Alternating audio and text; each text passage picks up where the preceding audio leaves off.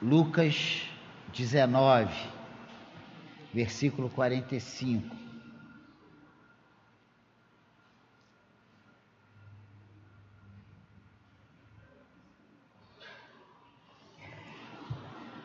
Mais uma vez eu pergunto: você achou Lucas 19? Diz assim: depois. Depois de quê? Depois da entrada triunfal de Jesus, depois dele ter chegado em Jerusalém, aclamado pelo povo, o povo indo para as ruas, arrancando os galhos das árvores, os ramos, e colocando no caminho para ele passar montado no seu jumentinho. Depois de ele ter olhado para a cidade, ter visto Jerusalém, ter chorado por Jerusalém, depois disso, entrando no templo, expulsou os que ali vendiam, dizendo-lhes: Está escrito, a minha casa será casa de oração, mas vós a transformastes em covil de salteadores. Diariamente, Jesus ensinava no templo, mas os principais sacerdotes, os escribas e os maiorais do povo procuravam eliminá-lo. Contudo, não atinavam em como fazê-lo, porque todo o povo ao ouvi-lo, ficava dominado por ele. Aconteceu que, num daqueles dias, estando Jesus a ensinar o povo no templo e a evangelizar, sobrevieram os principais sacerdotes e os escribas, juntamente com os anciãos, e o arguíram nestes termos: Dize-nos, com que autoridade fazes essas coisas? Ou quem te deu esta autoridade?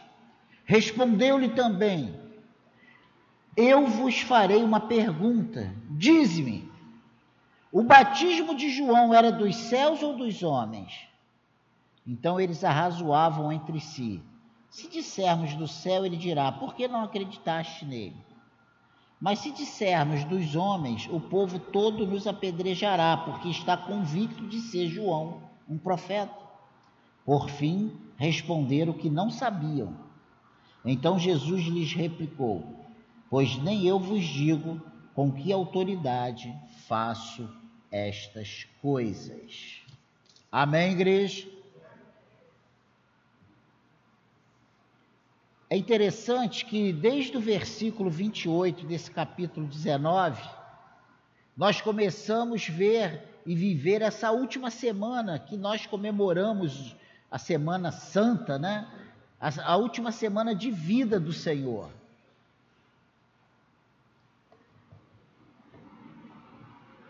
Esse mesmo povo, que num domingo como hoje, vendo Jesus entrar no jumentinho triunfante, seus seguidores, eles gritavam: Hosana ao Filho de Deus. Bendito é o Rei que vem em nome do Senhor. É isso que eles estavam gritando. E esse dia ficou conhecido até os nossos dias como esse domingo de ramos. Porque as pessoas iam dançando e colocando ramos para Jesus passar. Uma tremenda demonstração de alegria e reconhecimento por tudo que o Senhor havia feito ao longo do seu ministério. Na segunda-feira, é quando ele, ele limpa o templo, né? Ele expulsa os cambistas, e aí está a partir desse versículo 45. Ele expulsa esses cambistas que estavam no local, nos locais exteriores, né? que estavam contaminando o que deveria ser um santuário. Esses cambistas eles vendiam animais defeituosos para serem oferecidos ao Senhor. Eles ofereciam coisas que estava vedado a ser oferecido ao Senhor. Aquilo ali era um lugar de culto. E aqui o Senhor chama casa de oração. Na terça-feira de manhã, e eu estou falando aqui um relato desses últimos dias de vida do Senhor, provavelmente ele se reuniu diante dos líderes do povo de Israel, os líderes religiosos do Sinédrio, principais sacerdotes, escribas, fariseus, os anciãos de algumas das sinagogas, e eles desafiam a sua autoridade, as reivindicações que ele faz sobre a sua pessoa, porque Jesus, a todo tempo, ele se colocava diante das pessoas, se reivindicando ser Deus, dizendo que ele fazia aquelas coisas na autoridade do Pai dele que ele estava ali como um representante do Pai.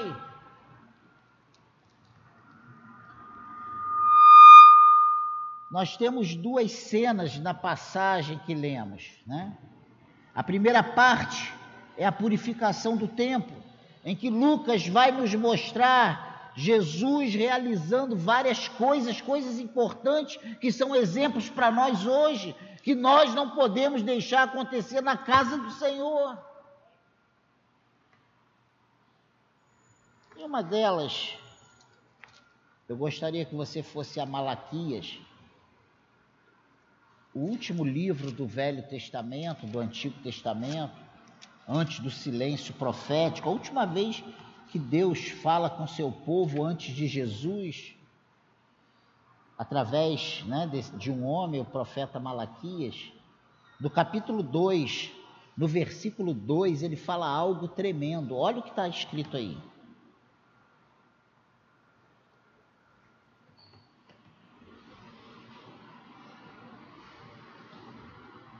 ele diz aqui: se o não ouvirdes, e se não propuserdes no vosso coração dar honra ao meu nome, diz o Senhor, o Senhor dos exércitos, enviarei sobre vós maldição e amaldiçoarei as vossas bênçãos.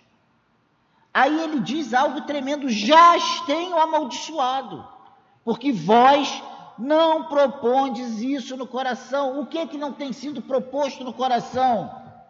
Hein? Dar honra ao nome do Senhor. Não basta vir, não basta dizer que está. Precisamos, no nosso coração, propor um verdadeiro culto ao Senhor. Precisamos no nosso coração propor dar honra e glória somente ao nome do Senhor. Já que no capítulo 3 do próprio livro de Malaquias, olha o que ele diz no versículo 1 e 2. Eis que eu envio o meu mensageiro que, prepara, que preparará o caminho diante de mim. De repente virá o seu tempo, ao seu templo, o Senhor, a quem vós buscais o anjo da aliança, a quem vós desejais. Eis que ele vem, diz o Senhor dos Exércitos. Está falando que anjo é esse? É Jesus. Sobre o que Malaquias está fazendo referência? Sobre essa leitura, sobre esse texto que nós lemos aqui de Lucas 19, a partir do verso 47. Olha o que ele diz aí, Malaquias 3. De repente virá o seu tempo, o Senhor, a quem vós buscais, o anjo da aliança, a quem vós desejais, eis que ele vem, diz o Senhor dos Exércitos, mas quem poderá suportar o dia da sua vinda? E quem poderá subsistir quando ele aparecer? Porque ele é como o fogo do ourives e como a potassa dos lavandeiros. Meu Deus! Ele prevê que haverá um mensageiro da aliança que virá refinar com fogo e purificar o povo de Deus e sua adoração como sabão mais completo, como algo poderoso para fazer uma limpeza, uma limpeza geral, uma limpeza que comece por dentro. Há essa expectativa antes da vinda do reino, que o templo será purificado. E certamente que uma das coisas que Lucas está apontando nessa passagem é identificar Jesus como mensageiro da aliança que vai vir e purificar o templo. Mas os anciãos não conseguiam entender isso, não conseguiam enxergar isso, porque eles estavam preocupados com muitas coisas que não diziam respeito ao Senhor. Eles estavam preocupados com os seus postos, com as suas honrarias, com o reconhecimento, com os benefícios, mas não estavam preocupados com o que era realmente importante. Como muitas vezes hoje, nós queremos satisfazer as nossas vontades, nós queremos fazer aquilo que traz alegria ao nosso coração e nos esquecemos que a verdadeira alegria precisa ser e estar em Deus, em fazer a sua vontade, em obedecer às suas ordens, em prestar um culto verdadeiro, em sermos verdadeiros adoradores do Senhor. E a segunda parte é como essa passagem revela os corações dos líderes do povo de Deus. E aqui nesse capítulo 20 de Lucas 19,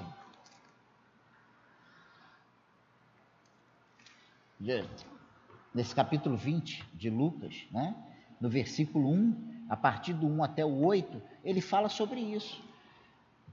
Chega este desafio para a autoridade de Jesus a partir dessas mesmas pessoas e revela algo sobre a cegueira de seus corações duros, e nós vemos isso muito claro. Eles estavam procurando uma brecha, eles queriam, eles queriam que Jesus desse um, uma pisadinha, uma escorregadelazinha, para eles poderem pegar Jesus nisso e apresentar e dizer: olha, é por isso que ele vai ser morto. Mas Jesus, eu não vou dizer que é o cara, Jesus é o Senhor. Ele sabia os, a intenção dos corações, como ele conhece hoje a intenção dos nossos corações.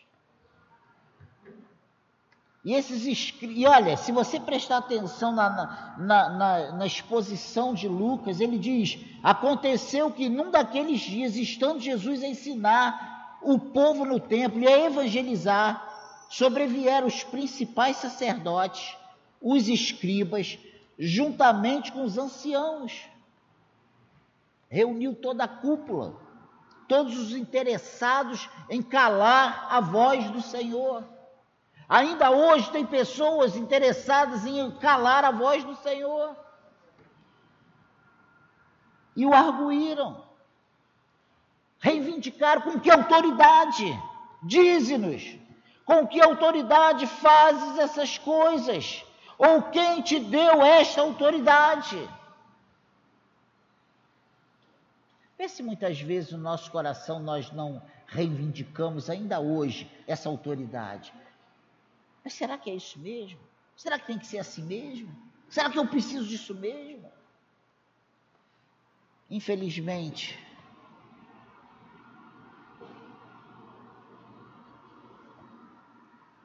essas, essa mensagem não são para as pessoas que viviam há mais de dois mil anos atrás ou há dois mil anos atrás. Essa mensagem é atual e ela ainda é para nós, para os nossos dias. Na verdade, a censura, os avisos que Lucas aplica nesta passagem são tanto para nós como eles, como eles são para os judeus incrédulos no dia do próprio Jesus. Essas advertências, elas atravessaram os séculos e ecoam ainda nos nossos dias.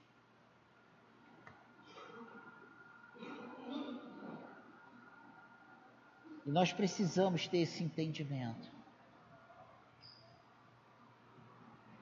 Nós só vamos chegar diante do Senhor para reivindicar a sua autoridade, se o nosso coração estiver como o coração daqueles líderes daquela época. Se nós estivermos procurando uma oportunidade, uma brecha para questionar, para desqualificar a autoridade de Jesus nas nossas vidas. Nós temos sido pessoas cristãos no século 21, na pós-modernidade, questionadoras da autoridade do Senhor. Eu, quando leio o que Deus fala aqui em Malaquias, isso é de arrepiar. Que nós achamos que hoje estamos na graça e que na graça não há lei, que na graça a graça na graça a lei, na lei havia graça. Temos que entender isso. Voltando aqui para o texto. A coisa mais interessante, voltando no capítulo 19, no 45 até o 48, na purificação do templo e Jesus ensinando logo após essa purificação, é essa relação de Jesus e o povo. purificação do templo, ou seja, purificação do povo. A expulsão dos cambistas tem a ver com Malaquias 2, a limpeza do templo feita por Jesus. Isso foi necessário porque o povo estava sob domínio do pecado e da hipocrisia religiosa.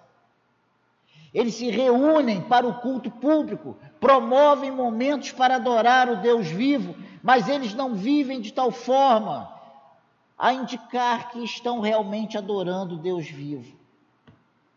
Hipocrisia, hipócritas. Como está a nossa adoração? Como está o nosso coração? É incrível como no século 21, com toda a graça, com toda, toda a escritura à nossa disposição, nós ainda conseguimos questionar o Senhor em coisas tão sem nexo, em coisas tão bem respondidas. Isso só explica a dureza do nosso coração. Suas ações externas não condizem com a idolatria de seus corações. É isso que nós vemos aqui nesses, nesses versículos, porque pessoas que se colocam e armam suas barraquinhas dentro do local que era para dar culto a Deus, para vender animais defeituosos, para vender, para vender coisas, moedas falsas.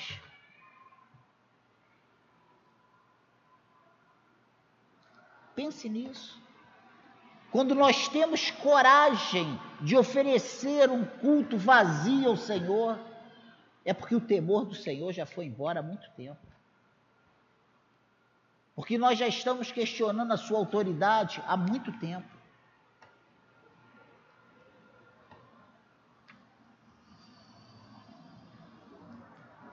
Jesus diz que o local de culto foi transformado em covil de salteadores.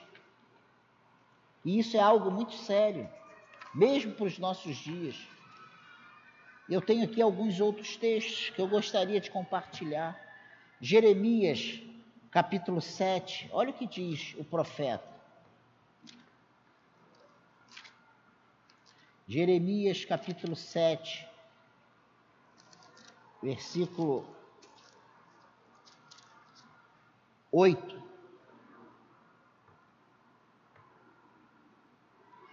Vê se não é isso que acontece com a gente. Ainda hoje, no, em, com pessoas ao nosso redor.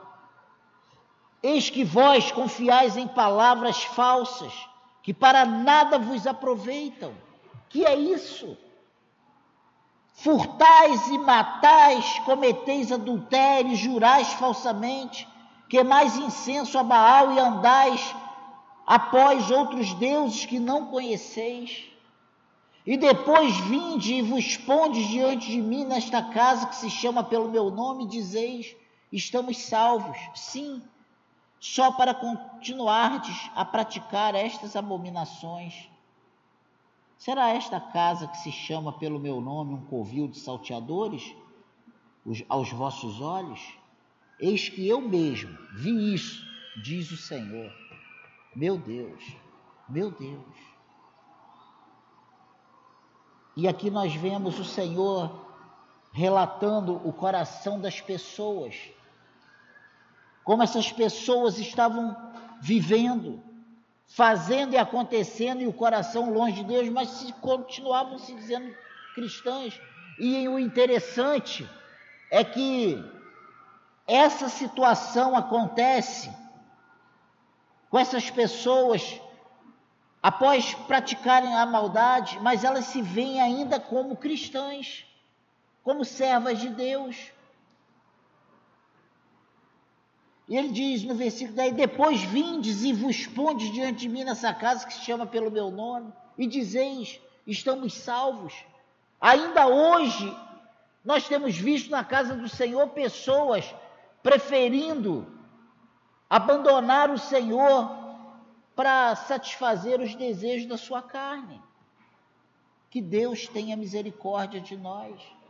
Jesus condena os que vão ao culto dizendo ser fiéis a Deus enquanto praticam toda sorte de pecado.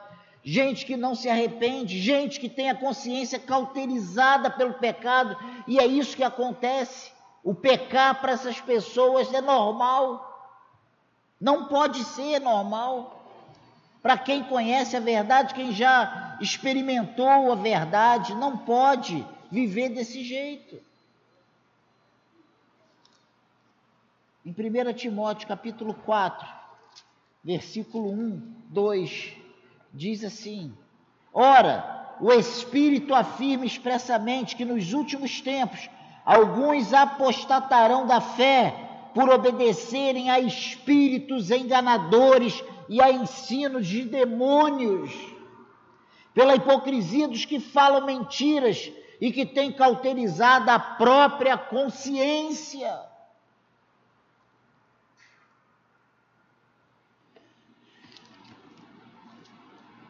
Agora, se você voltar algumas páginas e for ali em Romanos, no capítulo 1, no versículo 18, você vai ver que ele continua falando sobre a depravação dos homens. Olha o que diz aí.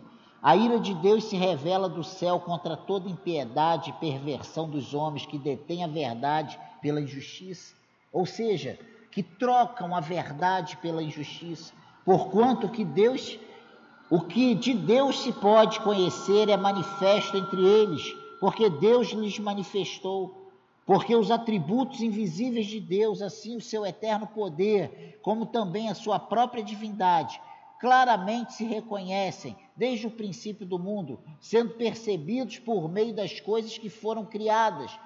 Tais homens são, por isso, indesculpáveis. Ele está dizendo o seguinte: mesmo que não houvesse o Evangelho, mesmo que não houvesse ninguém pregando a palavra, só o fato de nós observarmos a criação, nós vemos que há um Deus criador de todas as coisas e tornam essas pessoas indesculpáveis aos olhos desse próprio Deus. Olha o que diz o versículo 21.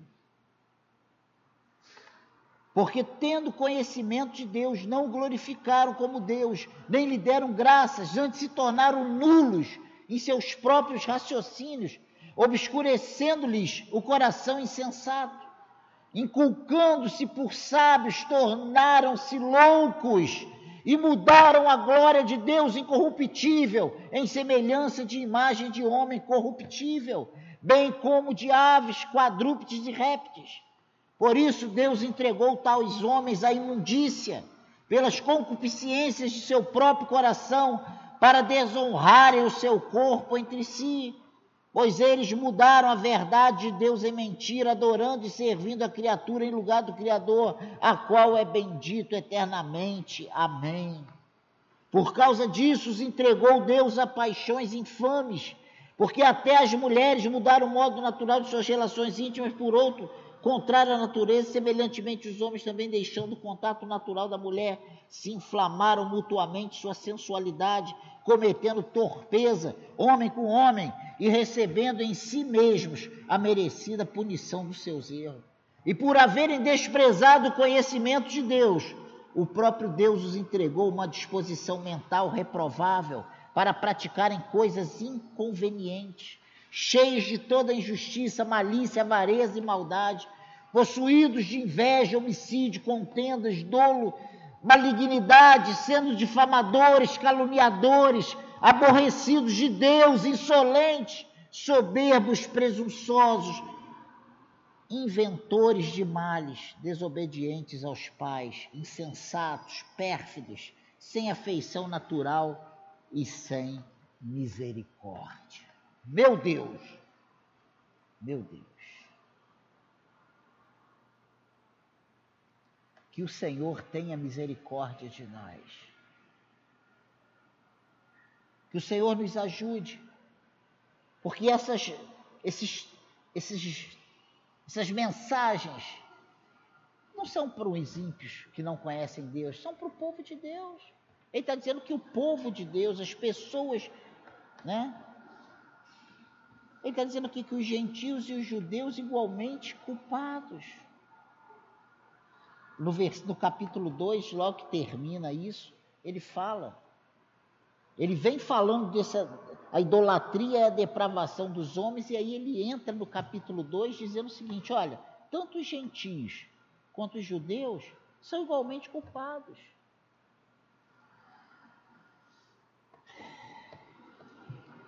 Se nós aplicássemos isso à nossa verdade, à nossa realidade hoje, o que isso quer dizer hoje para nós? O que isso quer dizer na prática para nós? E a, e a resposta seria com uma outra pergunta: O que as pessoas dizem de nós?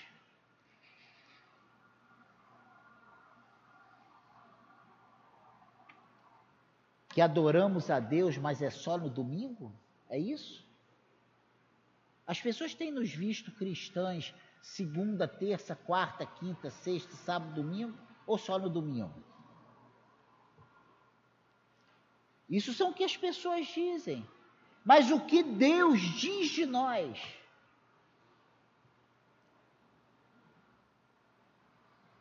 E lá em Jeremias 7, 11 que nós vimos, Deus diz o seguinte: Eis que eu, eu mesmo vi isso, diz o Senhor. O Senhor está vendo todas as coisas.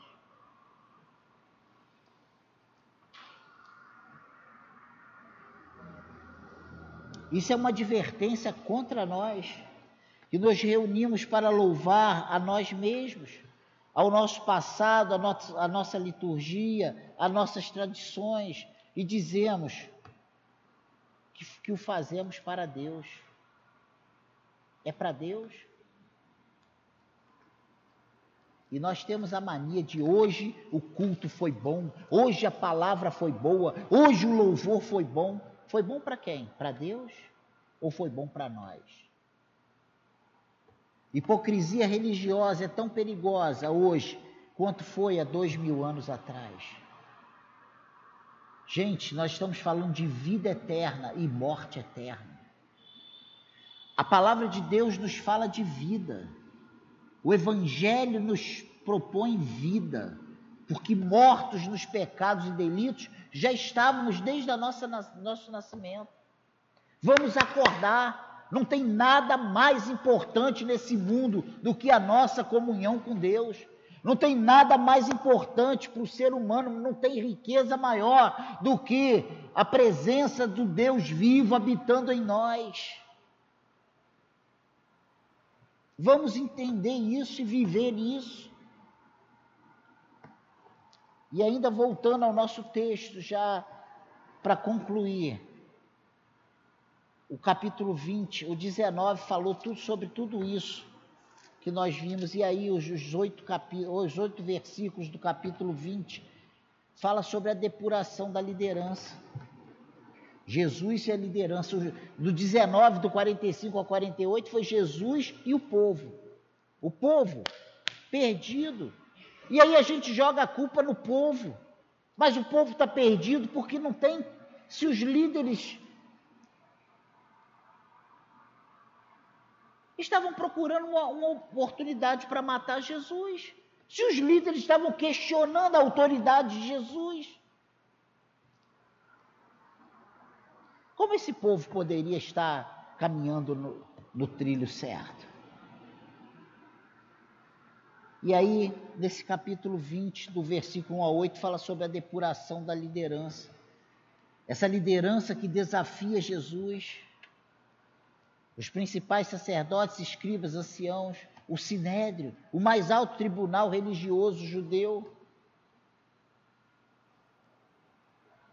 Mas a sua real preocupação era a fé. Que se você for lá no 19, no 47, olha o que diz. Diariamente Jesus ensinava no templo, mas os principais sacerdotes, os escribas e os maiorais do povo procuravam eliminá-lo.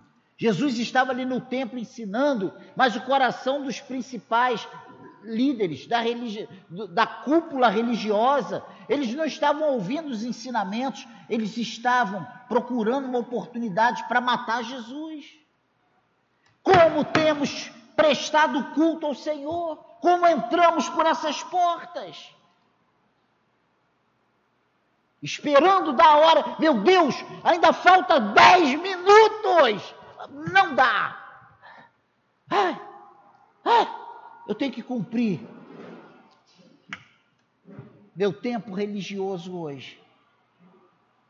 É assim que nós entramos na casa do Senhor? Ou nós estamos sedentos? Deus, fala comigo. Senhor, eu quero ouvir a tua voz. Espírito Santo, tu sabe o que eu estou precisando. Sacia meu coração. Tira a tristeza, tira esse vazio, tira a mágoa. Enchei-vos, alegrai-vos, santificai-vos, regozijai-vos. Funções nossa, coisas que nós precisamos buscar. Claro que tudo isso a cereja de tudo isso é a unção, é a presença do Espírito Santo, que precisa, é fundamental, é indispensável. E não só para essas coisas, mas para todas as demais coisas, no casamento, na nossa casa, no nosso trabalho, nos nossos estudos, na nossa. Tudo que pensamos, tudo que fazemos, precisa ser para a glória do Senhor. Então, ele é indispensável em toda e qualquer área da nossa vida, no nosso lazer, no nosso sono, na nossa saúde, na nossa alimentação, em todas as coisas. Mas nós somos muitas vezes tendenciosos e achamos que podemos fazer, sabe, uma, uma separação para aqui eu coloco Deus, aqui eu coloco Deus, não, mas aqui não, aqui Deus não entra aqui não. Aqui não precisa, que aqui eu resolvo. Pense nisso. Foi exatamente isso que aconteceu com esses líderes religiosos. A questão deles é que eles não, não tinham fé nenhuma, eles não viam Jesus, eles não conseguiam enxergar Jesus como o Messias prometido como enviados de Deus, nem como um profeta eles conseguiam ver. Eram de coração duro, hipócritas e buscavam matar um justo. E a pergunta que eles fazem: com que autoridade fazem essas coisas? Certamente, eles estavam falando que certas coisas são essas. O que, que eles estavam querendo perguntar com isso? Com que autoridade você entrou aqui nesse templo, derrubou as barracas de todo mundo, meteu o chicote nesses vendedores, fez essa limpeza no templo? Com que autoridade? É isso que ele está questionando. Quem é você? Quem te deu ordens para você se meter aqui? Aqui quem manda somos nós. Era isso que ele estava querendo dizer para eles, estavam querendo dizer para Jesus. Eles estavam se referindo a essa purificação do templo do dia anterior. Quem é você? Eles usaram as escrituras com a mesma intenção de Satanás na tentação lá do deserto, do capítulo 4 de Mateus. Se tu é o filho de Deus, transforma essa pedra em pão. Se tu é o filho de Deus, se joga aqui desse. Ó, oh, se tu me adorar, eu te dou esses reinos. Interessante é que muitas vezes o inimigo das nossas vidas, ele vem com palavras soltas,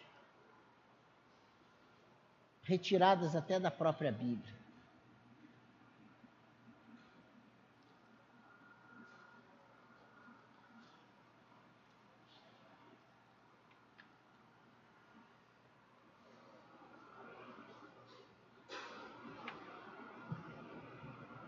Ele poderia, Jesus, quando ele é questionado com que autoridade, ele poderia ter dito para ele o seguinte: Sabe com que autoridade eu fiz isso? Com a mesma que eu ressuscitei Lázaro.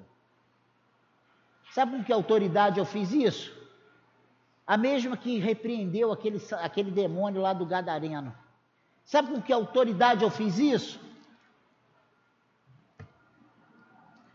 Aquela mesma autoridade que foi me dada lá no meu batismo. Quando veio aquela voz do céu e diz: Esse é o meu filho amado em quem me comprazo.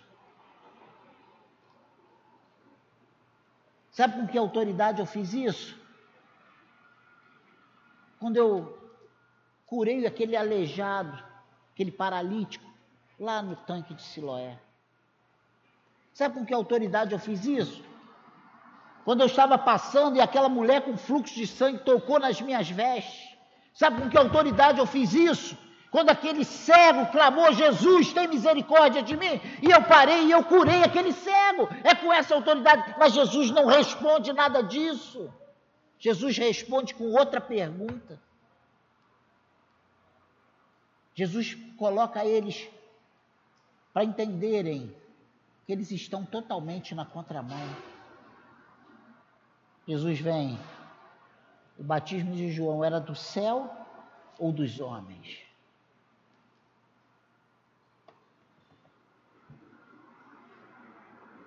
Da tentativa de incriminar a verdade, a sã doutrina. Eles usam acusações sem fundamento. Teologia vazia não é capaz de esvaziar a sã doutrina. A verdade de Cristo prevalecerá. Não podemos nos deixar dobrar diante da verdade. A verdade, ela prevalecerá. Doa quem doer, custe o que custar. Não podemos abrir mão da verdade. A liderança hipócrita continua desafiando Jesus ainda hoje. Busca para si uma autoridade que só pode estar em Jesus, assume uma autoridade que não lhe pertence e muitas vezes travestida de piedade e de santidade. Pensa nisso. Cuidado com o que nós pensamos. Cuidado com o que nós falamos. Nós vamos prestar contas pelas, das nossas palavras. É a palavra de Deus que diz isso. E uma segunda aplicação e final. Devemos sempre testar os ensinamentos e as vidas dos líderes religiosos. Discernimento é necessário. Você tem aprendido a verdade, tem sido pregado a verdade, você conhece a verdade. Apenas aqueles que falam de acordo com a palavra de Deus e que vivem vidas de acordo com a palavra de Deus devem ser ouvidos. Que liderança temos seguido e honrado? As falsas lideranças que depõem contra Jesus? Que vozes temos ouvido? Aquelas vozes que diz que não tem nada a ver, que é, isso é bobagem, que não é bem assim e que alegram e satisfazem as nossas expectativas? Ou nós temos ouvido a voz do Senhor, do Espírito Santo, da, dos evangelhos, das Escrituras que dizem que precisamos de uma vida casta diante do Senhor.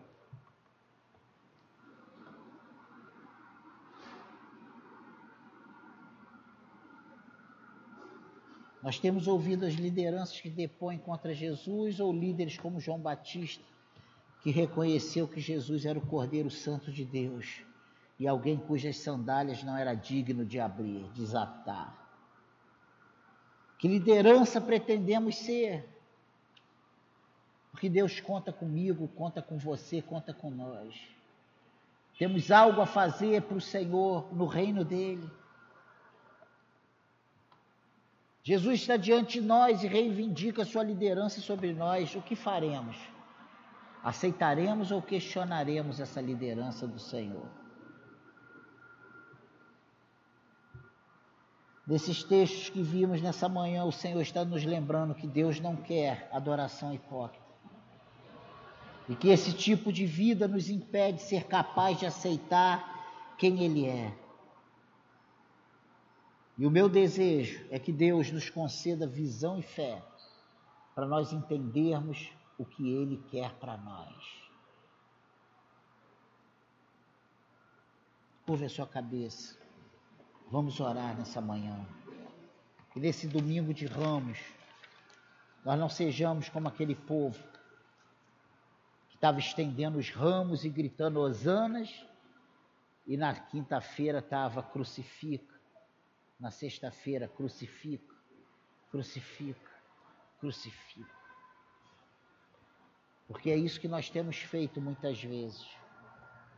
Nós dizemos que o nosso coração é do Senhor, mas o nosso corpo, a nossa mente, as nossas atitudes estão longe de serem do Senhor. Oferecemos a Ele qualquer coisa, prestamos a Ele qualquer coisa, quando não estamos dispostos a nem prestar nada a Ele. Que o Senhor tenha misericórdia de nós, que entendamos quem é o Senhor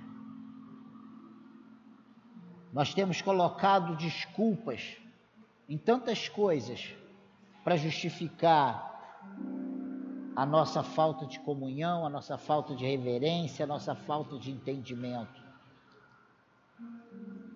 Que Deus tenha misericórdia de nós. Que Deus tenha misericórdia de nós. Porque o verdadeiro culto, ele parte do nosso coração verdadeiro louvor parte do nosso coração. Entendimento de quem é o Senhor.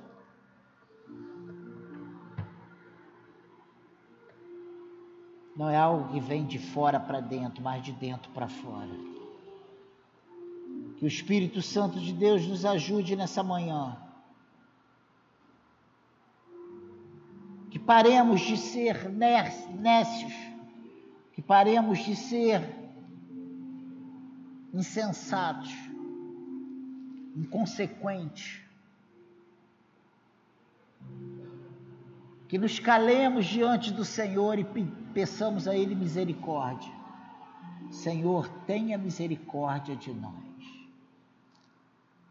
Pai querido, olhe para nós nessa manhã com o teu olhar de misericórdia.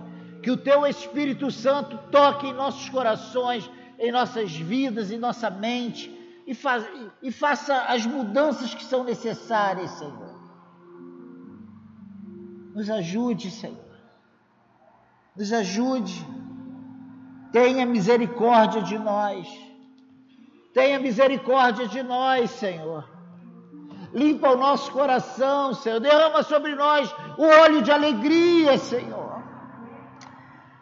possamos ter prazer de te servir, prazer de estar na tua casa, que a nossa vida seja para a glória do teu nome, Senhor. Nos abençoe e seremos abençoados. Olhe para nós com um olhar de misericórdia, Pai. Olhe, Senhor. Tenha misericórdia de nós.